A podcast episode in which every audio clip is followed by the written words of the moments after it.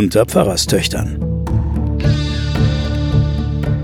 Die Geheimnisse der Bibel mit Sabine Rückert und Johanna Haberer.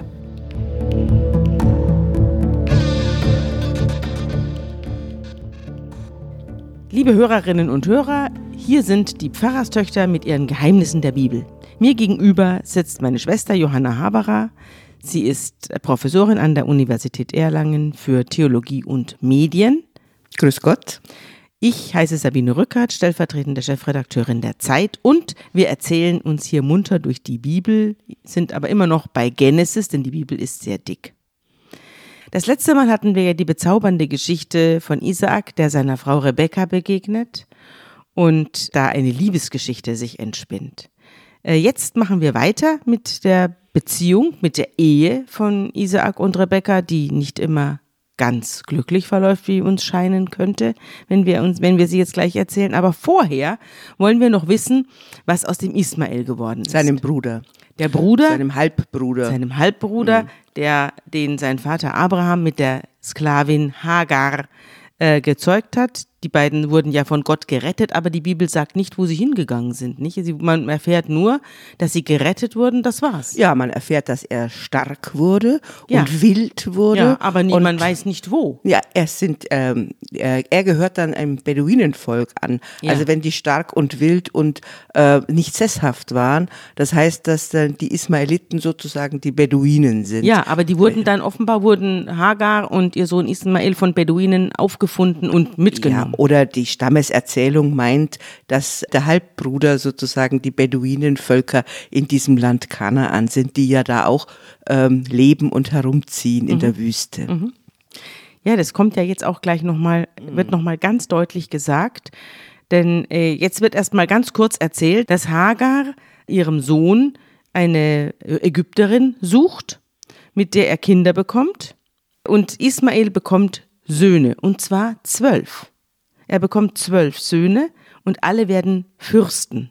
Und wer, wir haben jetzt wieder eine kleine Sondereinlage für alle, die ein Kind erwarten, mit Namen, Ideen, zum Beispiel Nebajot, Kedar, Adbel, Mipsam, Mishma, Duma, Massa, Hadad, Tema, Jetur, Nafisch und Ketma.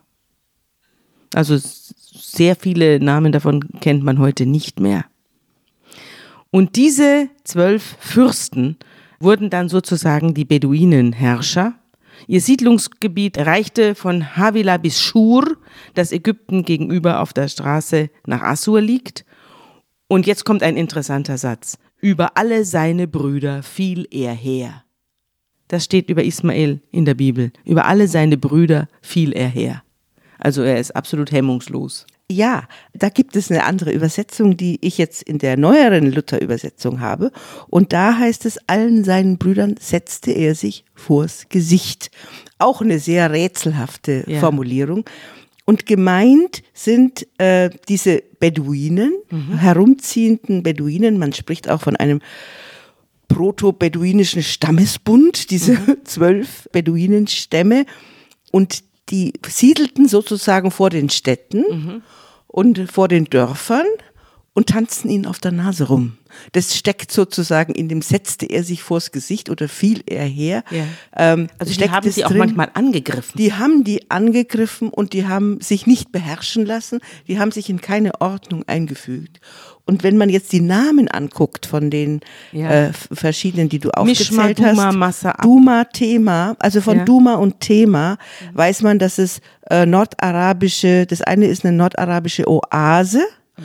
und Thema ist eine Oasenstadt an der Weihrauchstraße. Mhm. Also das heißt, ähm, es sind dort Personennamen und und äh, Clannamen und äh, Oasennamen, Ortsnamen sozusagen wild gemischt, mhm. so dass man ungefähr die Vorstellung hat, in welchem Bereich die gewohnt haben und man weiß, dass es freche, starke, ungebärdige und nicht zu bändigende Beduinenvölker waren. Mhm, super. Das war und äh, wie gesagt und der wunderschön allen seinen Brüdern setzte mhm. er sich vors Gesicht. Ah, ja. Ja, dann verlassen wir den Ismael, der ja immer nur hin und wieder mal auftaucht. Der ist ja gar nicht so richtig, dessen Geschichte wird ja nicht erzählt, der taucht immer nur mal hin und wieder auf. Äh, jetzt folgen wir dem Isaak, also der der Opferung entronnenen, die Rebekka geheiratet ja, haben. Ja, vielleicht sage ich noch einen letzten Satz zu diesen Beduinen, weil wir haben ja immer schon die Geschichte Israels erzählt, die ja zusammengefasst wird in der Form, wie wir sie vorfinden jetzt, erst im babylonischen Exil. Mhm. Ja, wir haben ja diese ganzen alttestamentlichen Bücher sind ja im Grunde genommen ähm, nicht in dieser wunderbaren Reihenfolge zwischen zwei Buchdeckeln entstanden, sondern das sind ja einzelne Geschichten, die dann im babylonischen Exil in eine Reihenfolge gesetzt wurden. Wir nehmen an, dass die Abrahams-Saga, die Isaaks-Saga und die Jakobs-Saga getrennt voneinander entstanden sind. Mhm und dann aber aneinander gehängt wurden in der, im Exil. Im Sinne einer Stammbuch. Im, Im Sinne einer, damit, da hat sich ja das Volk Israel sozusagen erstmalig definiert. definiert mhm. ja. Und da nimmt man an, dass äh, in dem Augenblick, wo die da im siebten, achten Jahrhundert erstmal ähm, äh, ins babylonische Exil und dann im sechsten Jahrhundert ins babylonische Exil entführt wurden, da waren ja dann die Israeliten nicht mehr im Lande sondern es verbreiteten sich dann im Lande die Beduinenstämme. Die haben sich dann richtig ausgebreitet, während die anderen im Exil saßen und setzten sich sozusagen vor, denen vor die Nase ja. und begannen dann auch Land einzunehmen und so weiter und so fort. Das Streit. spiegelt sich auch in diesem kleinen Satz. Und wir müssen uns immer vorstellen, diese biblischen Bücher, so wie wir sie jetzt geordnet vorfinden seit der Reformation zwischen zwei Buchdeckeln. Es, wir haben nicht ein Buch oder ein altes Testament und ein neues Testament, sondern wir haben sozusagen eine Riesenbibliothek vor uns. Mhm. die dann in die Volkssagen so übernommen wurde. Das sieht man dann auch.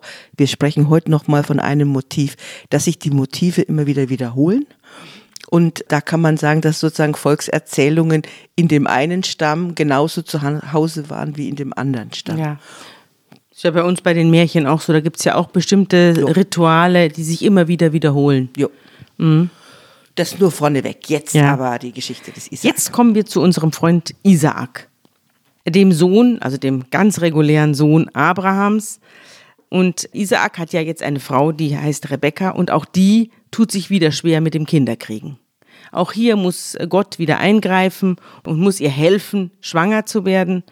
Äh, der Herr ließ sich von Isaak bitten, der für seine Frau sich an Gott wendet und sagt, warum kriegt jetzt die Rebekka keine Kinder? Mach mal was. Und dann wird sie schwanger. Und dann passiert Folgendes.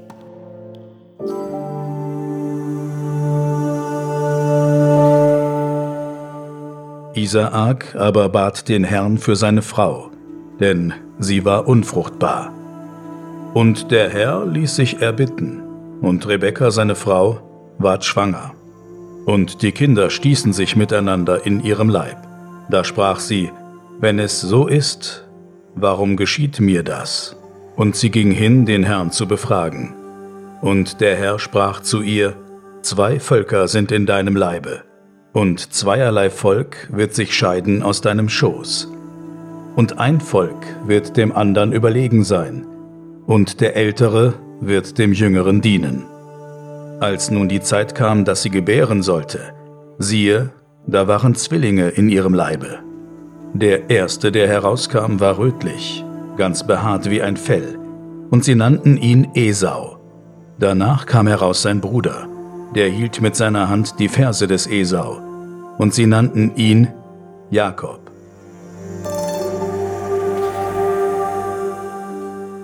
Also in dieser Passage, die wir eben vorgelesen bekommen haben, sind für mich jetzt sehr, sehr viele Fragen, die ich an dich richten möchte.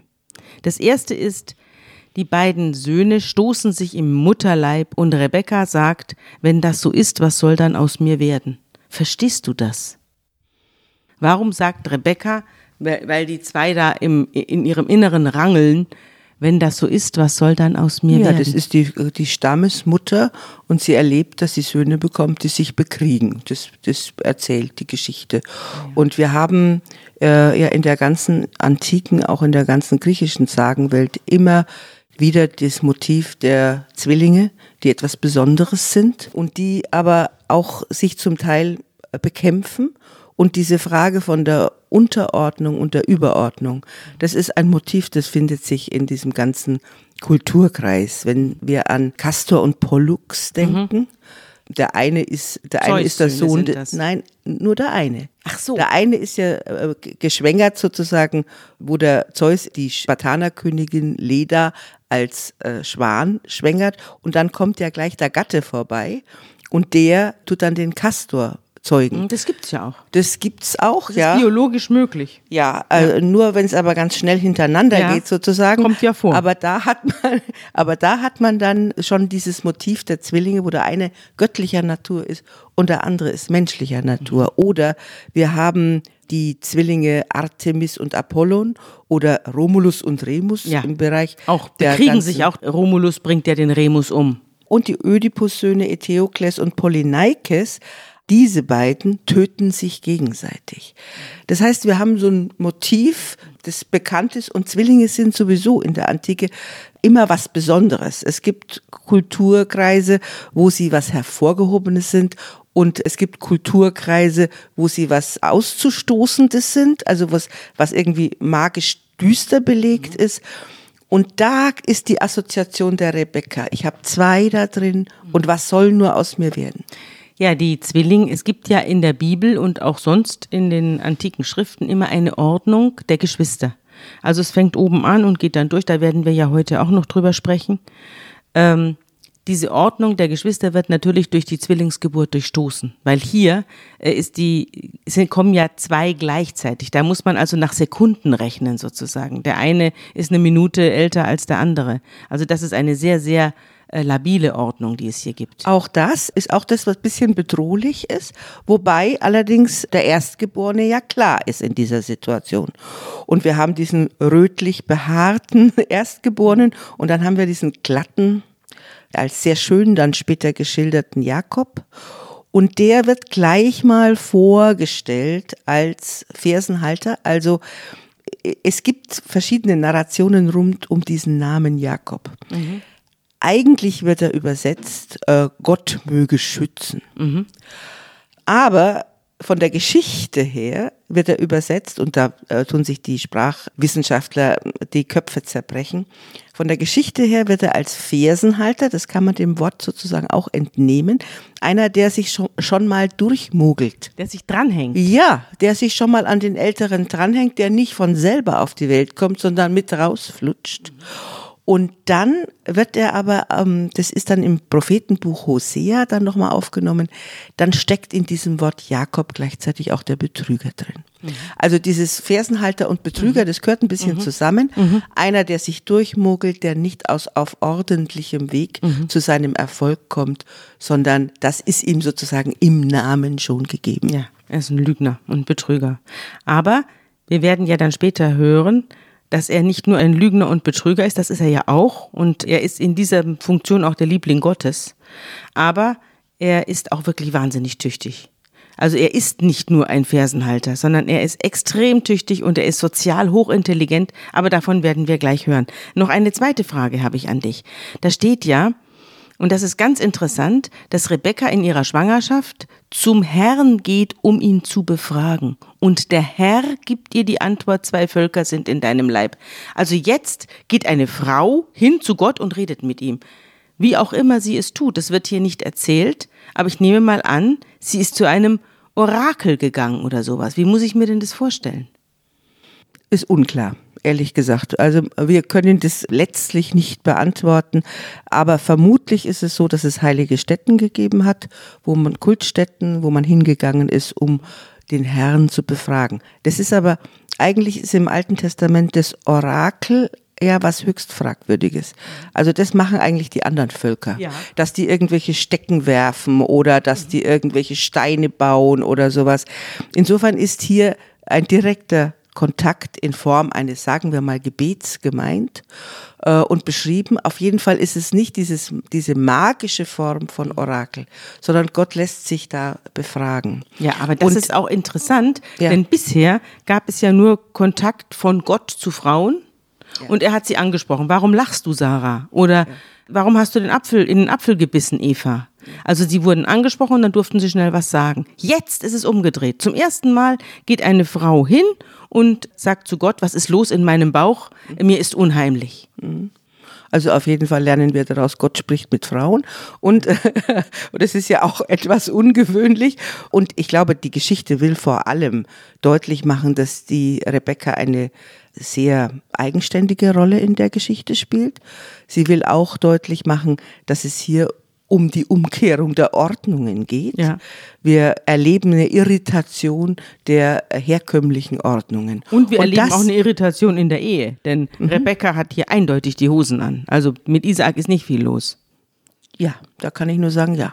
Ja. Also er kriegt noch ein ganz nettes Kapitel nachher, ja. äh, wo er ein bisschen äh, seine Ehrenrettung betrieben wird. Mhm. Aber in diesen ganzen Geschichten ist mit dem nicht viel los. Er wird 40, bevor er überhaupt heiratet und dann ähm, äh, arrangiert die Mama und der Papa, arrangieren dann die Ehe.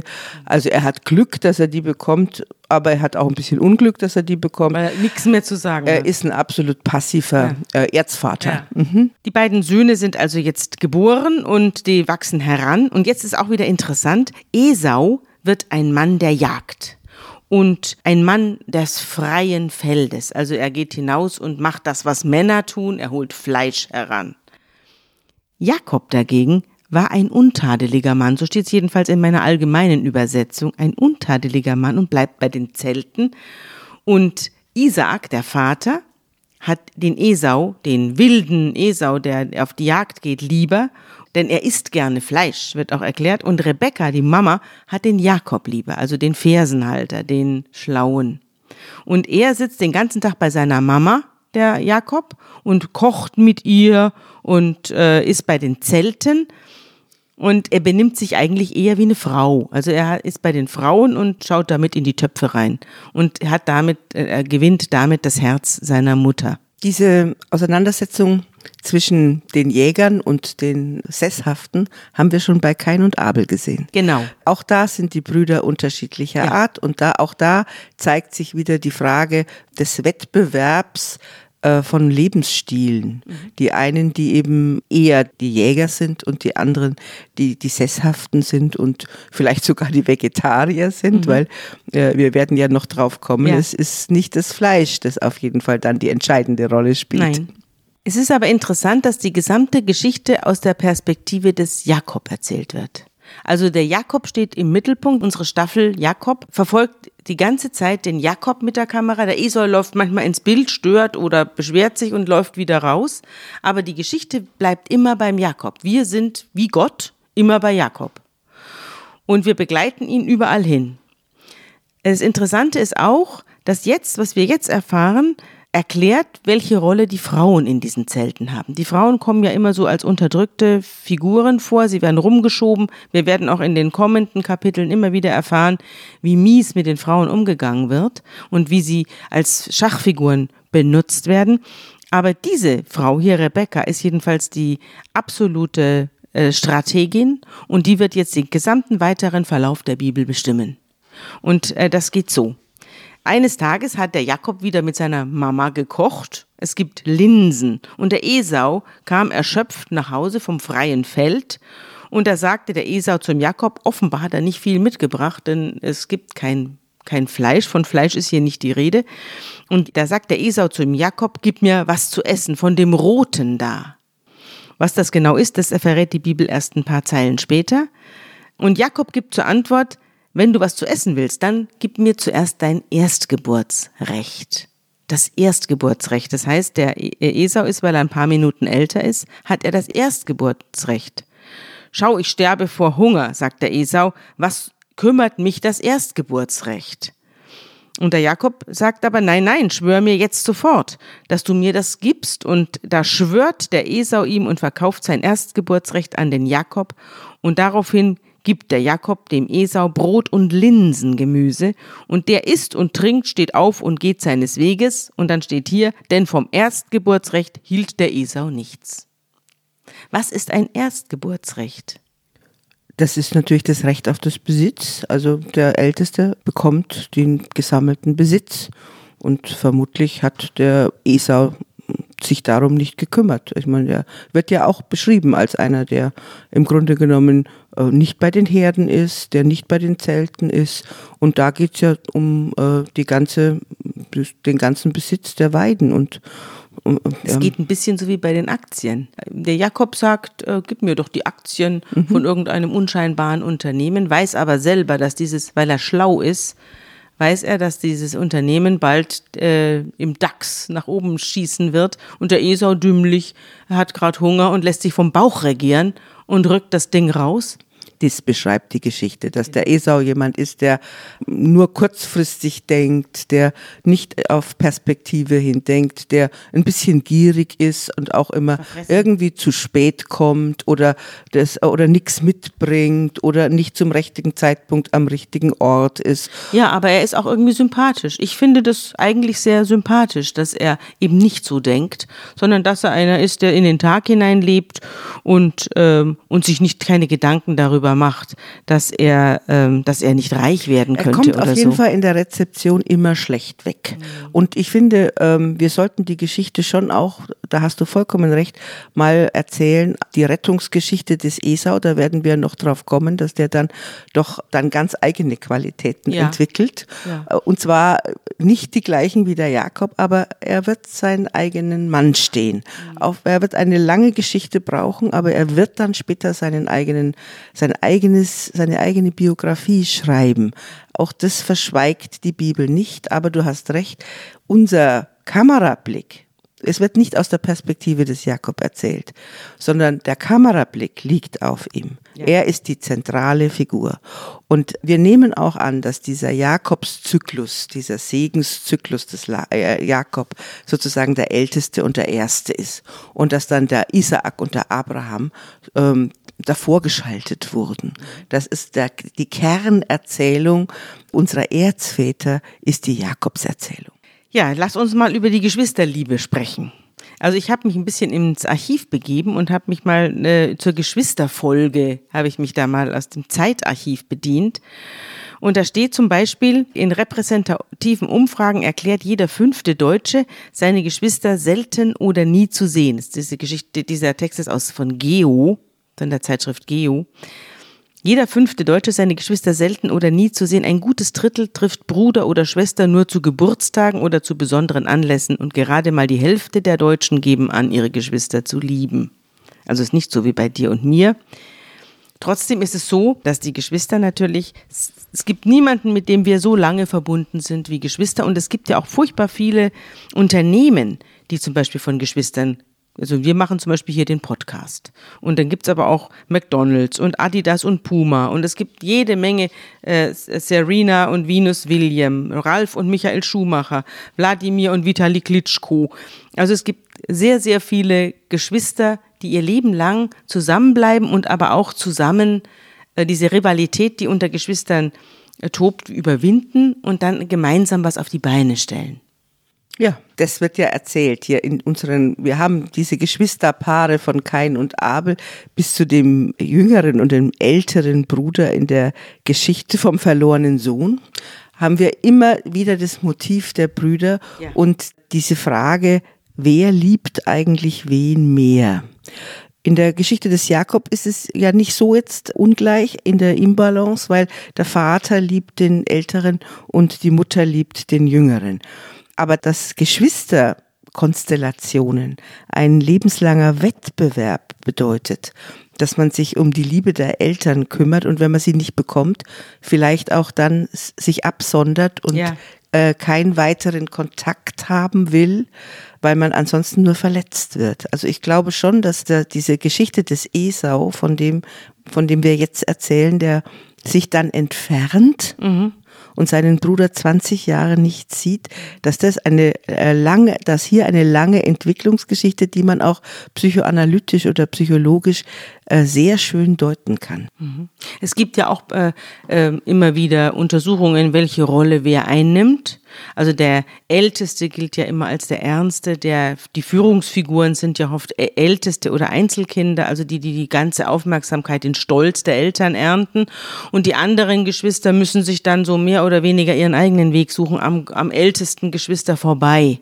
Bis zu den Jüngsten, die also Ja, so. Naja, die, also die Ältesten übernehmen die Verantwortung und die Jüngsten werden lieb gehabt. So genau. ist es ja eigentlich. Ja, so ist es ja, auch bei uns. Die müssen mal Wir sind nichts. ja die beiden Letzten und ich bin die allerletzte. Ich, äh, natürlich ist es dann auch so, dass man die, dass man die, die meisten Freiheiten hat und die, äh, das sind so die Kreativen. Johann Sebastian Bach war zum Beispiel der jüngste von acht Geschwistern. Sigmund Freud hingegen war der älteste von acht Geschwistern und er schrieb Folgendes. Wenn man der unbestrittene Liebling der Mutter gewesen ist, so behält man fürs Leben jenes Eroberergefühl und jene Zuversicht des Erfolgs, welche nicht selten den Erfolg nach sich zieht. Das schrieb Sigmund Freud, der große Psychoanalytiker. Also das ist die Self-Fulfilling Prophecy. Das ist das, was wir auch schon besprochen haben. Wenn jemand an dich glaubt, dann äh, kannst du Berge versetzen. Dieses wunderbare Motiv, das ist ja bei Harry Potter zum Beispiel. Harry Potter, der immer ja. so diese Aura der Liebe seiner Mutter um sich ja. hat. Und er kann gar nicht verlieren, weil im Augenblick, wo es am dunkelsten wird, erscheint ihm plötzlich die Kraft, die dann, was weiß ich, eine Hirsche, äh, ein Reh ist oder ich weiß gar nicht mehr, was genau für Figuren da dann auftauchen. Dieser Rettungszauber, den er selber, den er selber herstellen kann aus der Kraft der Liebe, die er irgendwann mal bekommen hat. Ja. Es ist ein Rettungszauber und der liegt auf dem Jakob. Ja.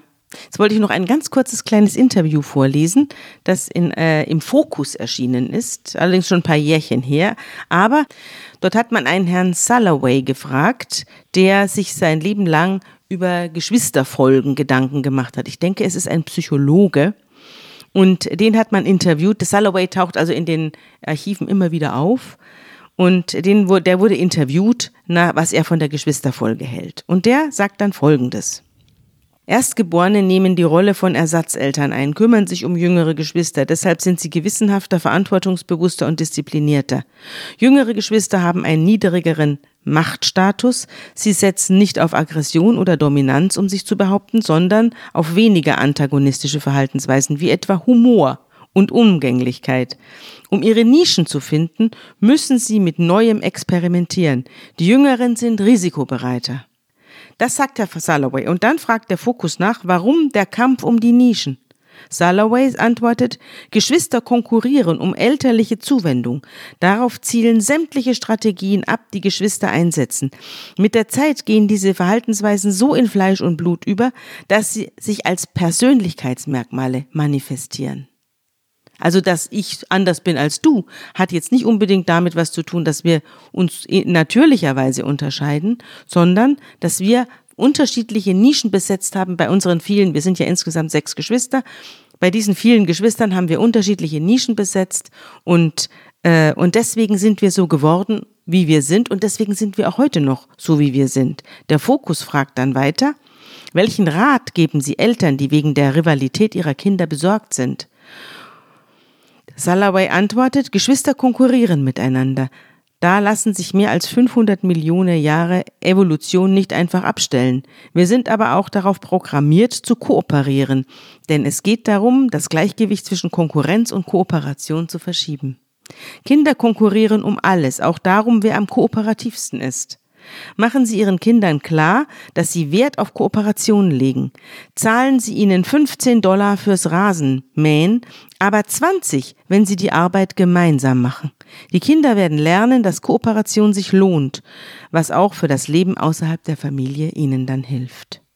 Also unsere Mutter die hat immer auf die Frage, wen hast du am liebsten? Wir hingen da an der, Schürze, an, an der Schürze der Mutter und dann haben wir gefragt, ja, wen hast du am liebsten? Wen hast du am liebsten von uns? Und dann sagte sie, immer den, der fragt. Das mhm. fand ich auch eine wunderbare mhm. kooperative Antwort.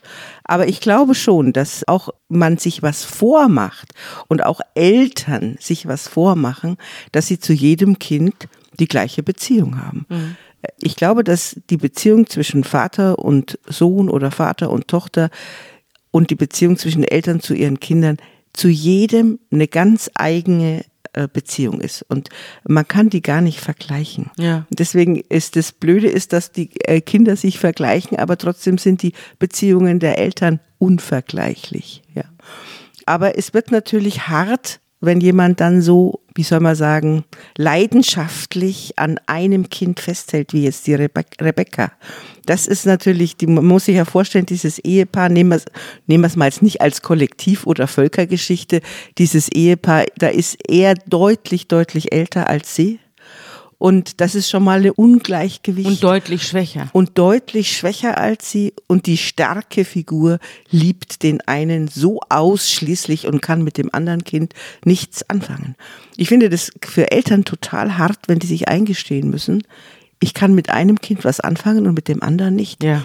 Aber ich glaube, diese Geschichte macht auch Mut, deswegen liebe ich auch diese Jakobsgeschichte so, die ist so nüchtern. Mhm. Da wird auch nicht geurteilt oder so, mhm. sondern da heißt es einfach nur, und Rebecca liebte diesen mhm. einen Sohn. Da haben wir beide Glück, dass wir nur ein Kind haben. Mit dem können wir beide was anfangen. Also du mit deinem und ich mit meinem. Ich glaube, meine Tochter hätte schon massive Konkurrenzgefühle gehabt, wenn doch ein anderes da gewesen wäre. Ja, meine das. auch. Die hat immer gesagt, Mama, bleib bloß. eines reicht, finde ich. Und dann habe ich gefunden, das stimmt. Na gut. Also fahren wir fort. Sehr interessant ist eben auch nochmal, ich will nicht nochmal auf den Freud, wer die Liebe der Mutter hat, der ist quasi durch nichts zu schlagen und er wird die Erfolge haben, äh, die sie in ihn hineingeheimnist. Es gibt jetzt einen kleinen Exkurs dass wieder Hungersnot ausbricht im Lande und dass man nach, nach Ägypten ziehen muss und wieder in die Fremde geht. Es ist quasi jetzt wieder eine Schleife, die machen wir jetzt etwas kürzer, weil sie uns von unseren beiden Brüdern wegbringt, sondern es geht wieder darum, dass eine Hungersnot ausbricht und der Isaak zieht dann mit Rebekka und den beiden Jungs äh, in Richtung Ägypten und dort kommen sie wieder in ein Land von der Philister und äh, dort will wieder jemand die schöne Rebecca haben und er gibt sie als seine Schwester aus. Also das kommt jetzt alles nochmal und das alles, was, was man da vielleicht noch rausholen kann aus dieser Geschichte, ohne unsere Hörer zu langweilen, ist die Geschichte, dass es ständig um äh, Wasser geht. Also es gibt ein äh, Isaak hat großen Erfolg dort, seine Herden werden werden äh, wachsen an in diesem fremden Land und irgendwann brauchen sie zu viel Wasser und sie bekommen Ärger mit den Anwesenden, also mit den dort lebenden Philistern, sind aber selber eben Fremde Zugereiste und die Einwohner schütten ihnen die Brunnen zu. Und dann müssen sie immer wieder neue Brunnen bohren und Gott äh, erscheint ihm und sagt, bohr hier einen Brunnen und so weiter. Also es wird dann, geht dann ständig jetzt hin und her um das Wasser. Ja, aber vielleicht doch noch, man sieht ja, es gibt ja diese Brunnenzuschüttgeschichte, gibt's ja dreimal sozusagen oder zweimal. Und da wird auch der Isaak vorgestellt als jemand, der visionär ist. Das wird ja auch von diesen, äh, weiß man ja auch von Beduinenhäuptlingen bis heute, dass die ja so Visionen haben, auch wo Wasser ist und ja. wo frisches Wasser ist. Ja. Dass die ähm, so irgendwie so eine natürliche Instinkthaftigkeit haben und dass derjenige der beste Anführer ist, der weiß, wo das Wasser ist mhm. in der mm. Wüste. Und Wie bei den Elefanten. Ja. Da ist ja auch die Elefantenkuh, die älteste Elefantenkuh, die findet das Wasser. Genau. Mhm. Und dann wird er noch vorgestellt als einer, der in der Lage ist, Kompromisse zu schließen er fängt dann keine Kriege an, mhm. sondern zieht sich zurück mhm. und findet, weiß aber, er wird auch wieder Wasser finden mhm. und er wird durchkommen. Das ist auch ein Stück Segen, das aus, auf dem Isaak liegt. Also er wird hier als ein besonnener und gescheiter Anführer seiner wachsenden Gefolgschaft und seiner wachsenden Herden dargestellt. Das ist also ein bisschen eine, eine, ja, eine Rettung des Isaaks, der ja sonst nur als, wie man sagt, als ein Opfer dargestellt wird. Aber da wird er, wird gezeigt, wie er zu Wohlstand kommt mhm. und es wird gezeigt, dass er ein äh, kluger, besonnener Anführer ist. Ein stiller Charakter. Ja.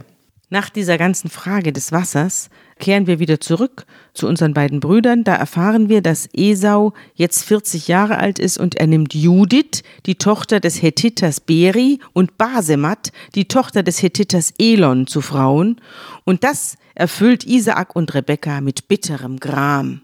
Ja, also hat er sich mit seinen Eltern überkreuzt, weil er nicht vom eigenen Volk die äh, Frauen genommen hat. Das ist also, interessant, nicht? Ja, das findet äh, nicht vom eigenen Clan. Wir kommen ja, äh, werden ja dann noch sehen, dass Jakob äh, extra weggeschickt wird, damit er eine Frau findet, die vom eigenen mhm. Clan mhm. ist. Die mit ihm auch wieder mal verwandt ist. Die auch mit ihm verwandt ist. Und ja. Äh, ähm, dieses Denken finden wir bis heute in den ganzen großen kurdischen Clans und syrischen Clans. Ja, ehrlich gestanden, ich denke auch nicht anders. Ich bin auch froh, wenn meine Tochter einen Bayern heiratet. Ja.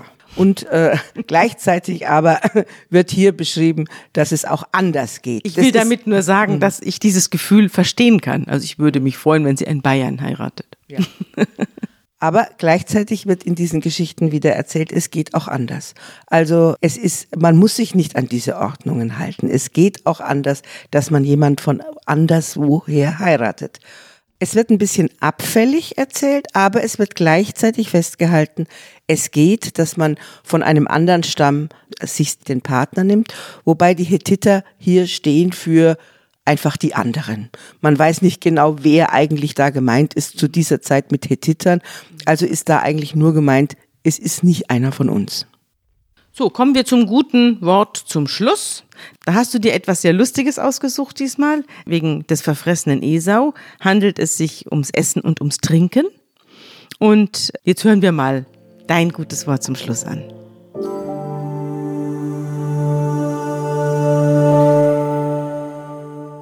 Wenn du am Tisch eines reichen Mannes sitzt, sperr deinen Mund nicht auf und sag nicht, hier gibt es aber viel sondern bedenke, dass ein neidisches Auge schlimm ist. Denn was ist neidischer als das Auge? Darum weint es schon beim geringsten Anlass. Iss wie ein Mensch, was dir vorgesetzt wird, und friss nicht, damit man dich nicht verachte. Zeige deine Erziehung und höre als Erster auf. Sei nicht unersättlich, dass du keinen Anstoß erregst. Ein wohlerzogener Mensch ist mit wenig zufrieden und muss in seinem Bett nicht stöhnen. Aber wer zu viel isst, schläft unruhig und krümmt sich vor Schmerzen.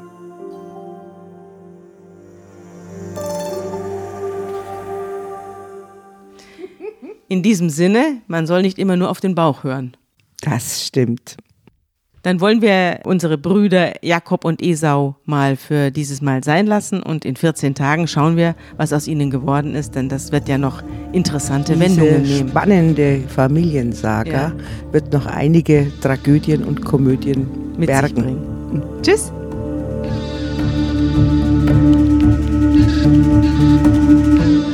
Unter Pfarrerstöchtern ist ein Podcast der Zeit und von Zeit Online. Produziert von Pool Artists.